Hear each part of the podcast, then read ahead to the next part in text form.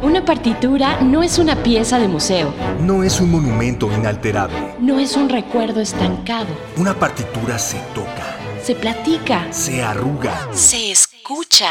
Alegro con batuta. Un podcast de perspectivas y análisis sobre el panorama musical y artístico. Con Iván López Reynoso. Cultura UNAM.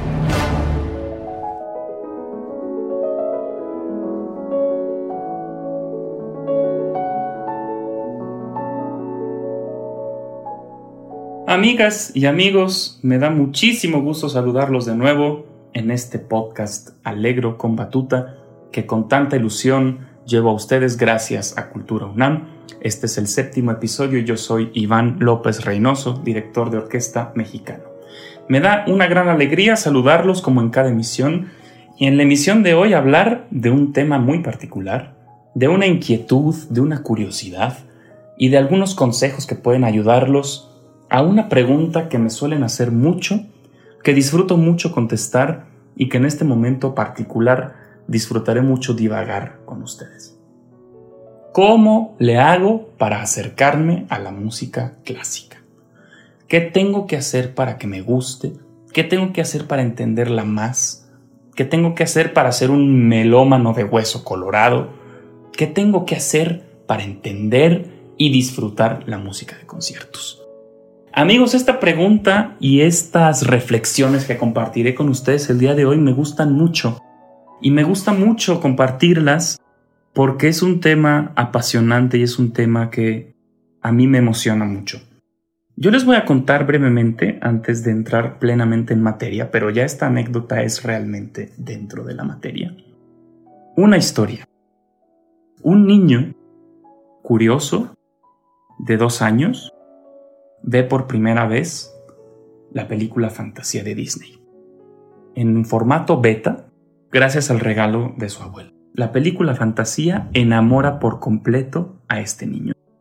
Este niño de dos años aprende a manejar la videocasetera para regresar y adelantar, retroceder, avanzar, poner pausa, poner stop, poner play a esta película que es una magnífica secuencia de imágenes, de luz, de brillo, de historias contadas a través de grandes obras de la música, como El Cascanueces, La consagración de la primavera.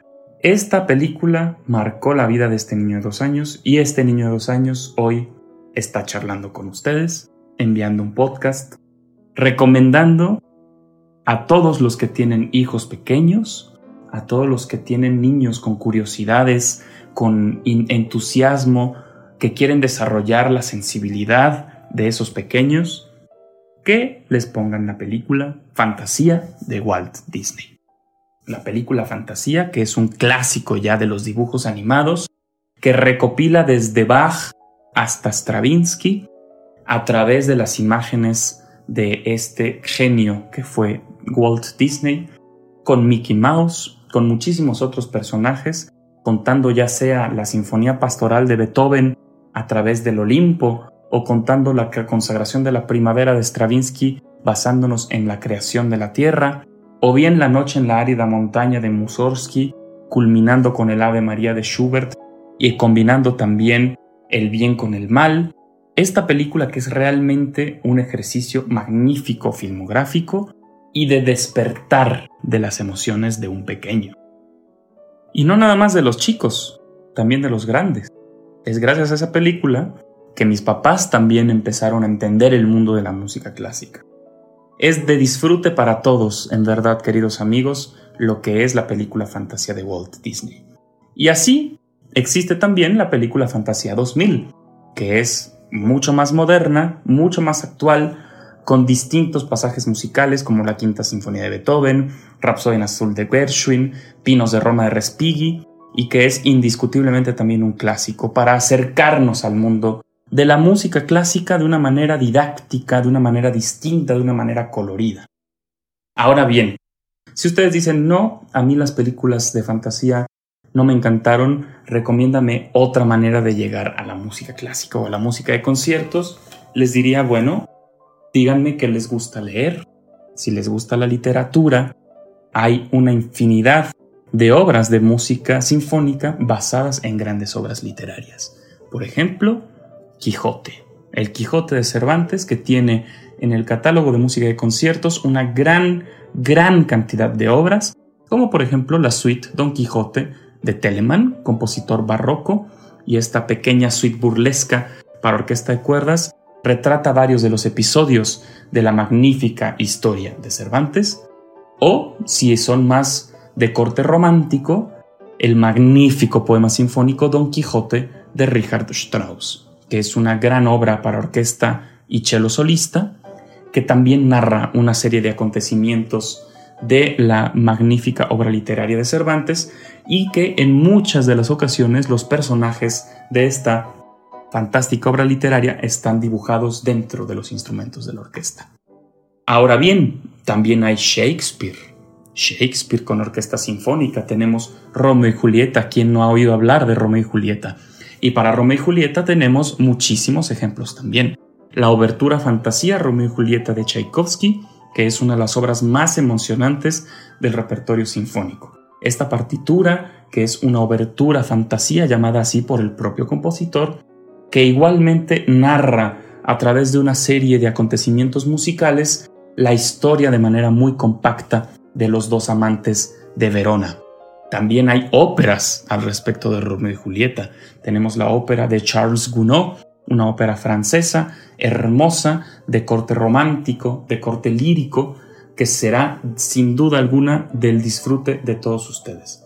Y ahora bien, también entrando dentro de Romeo y Julieta, pero en una versión un poco más peculiar, pero conocida y querida también por todos, West Side Story, este magnífico musical de Leonard Bernstein, que existe en formato de película, que existe en formato de comedia musical, que muchas veces se ha llevado a los teatros de ópera y que existe también en formato de suite sinfónica para orquesta. West Side Story de, Leonard Bernstein, que es nada menos que la historia Romeo y Julieta de Shakespeare trasladada a Nueva York. Ahora bien, hay muchas otras obras que pueden también servir como inspiración o como ejemplo de literatura llevada a la música. Yo los invito a que reflexionen qué son los libros que disfrutan leer, qué tipo de, literatura y que encuentren en la música una aliada para empezar a descubrir también el mundo sinfónico.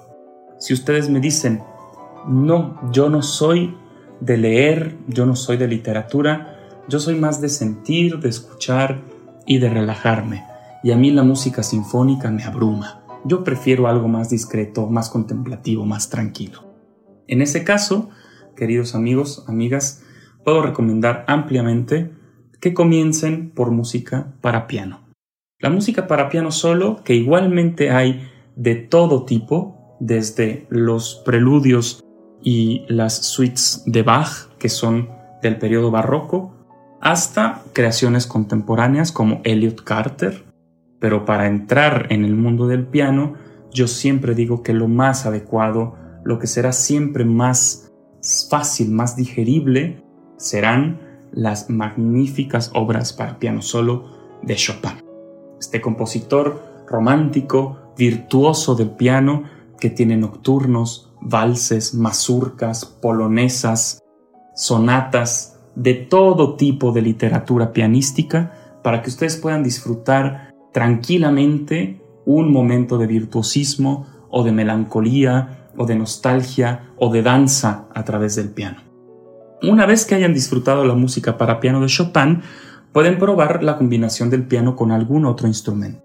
Hay sonatas para violín y piano y algunas que les podría recomendar son las sonatas de Mozart para violín y piano, todas ellas son maravillosas. La sonata de César Frank para violín y piano es una obra romántica maravillosa y poco a poco ir agrandando el formato. Hay obras de cámara para trío, con violín, cello y piano, para cuarteto, con dos violines, cello y piano, o violín, viola, cello y piano.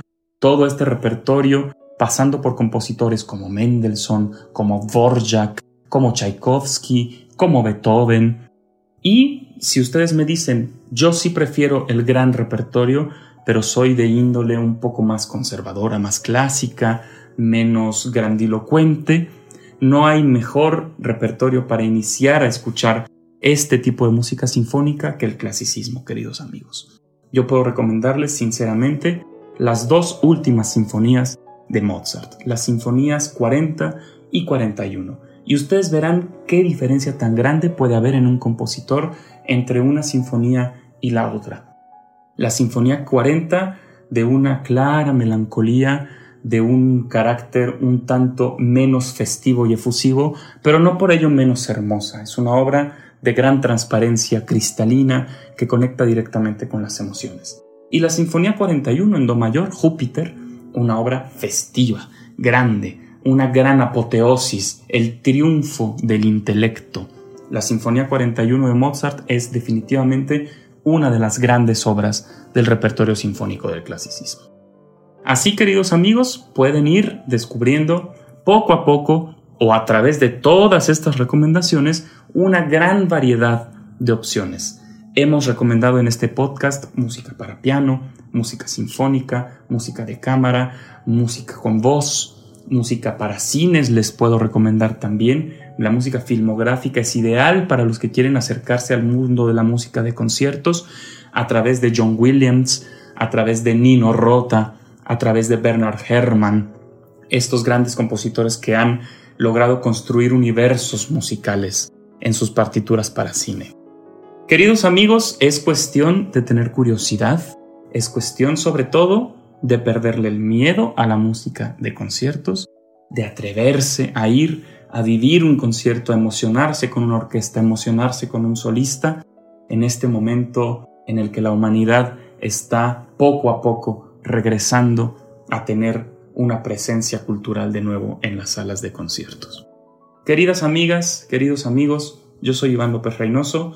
Me dio muchísimo gusto platicar de nuevo con ustedes en este podcast Alegro con Batuta. Espero que estén muy bien. Hasta la próxima emisión y que sigan teniendo un magnífico día.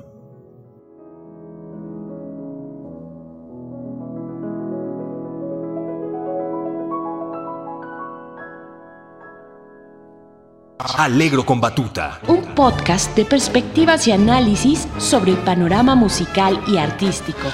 Con Iván López Reynoso. Cultura UNAM.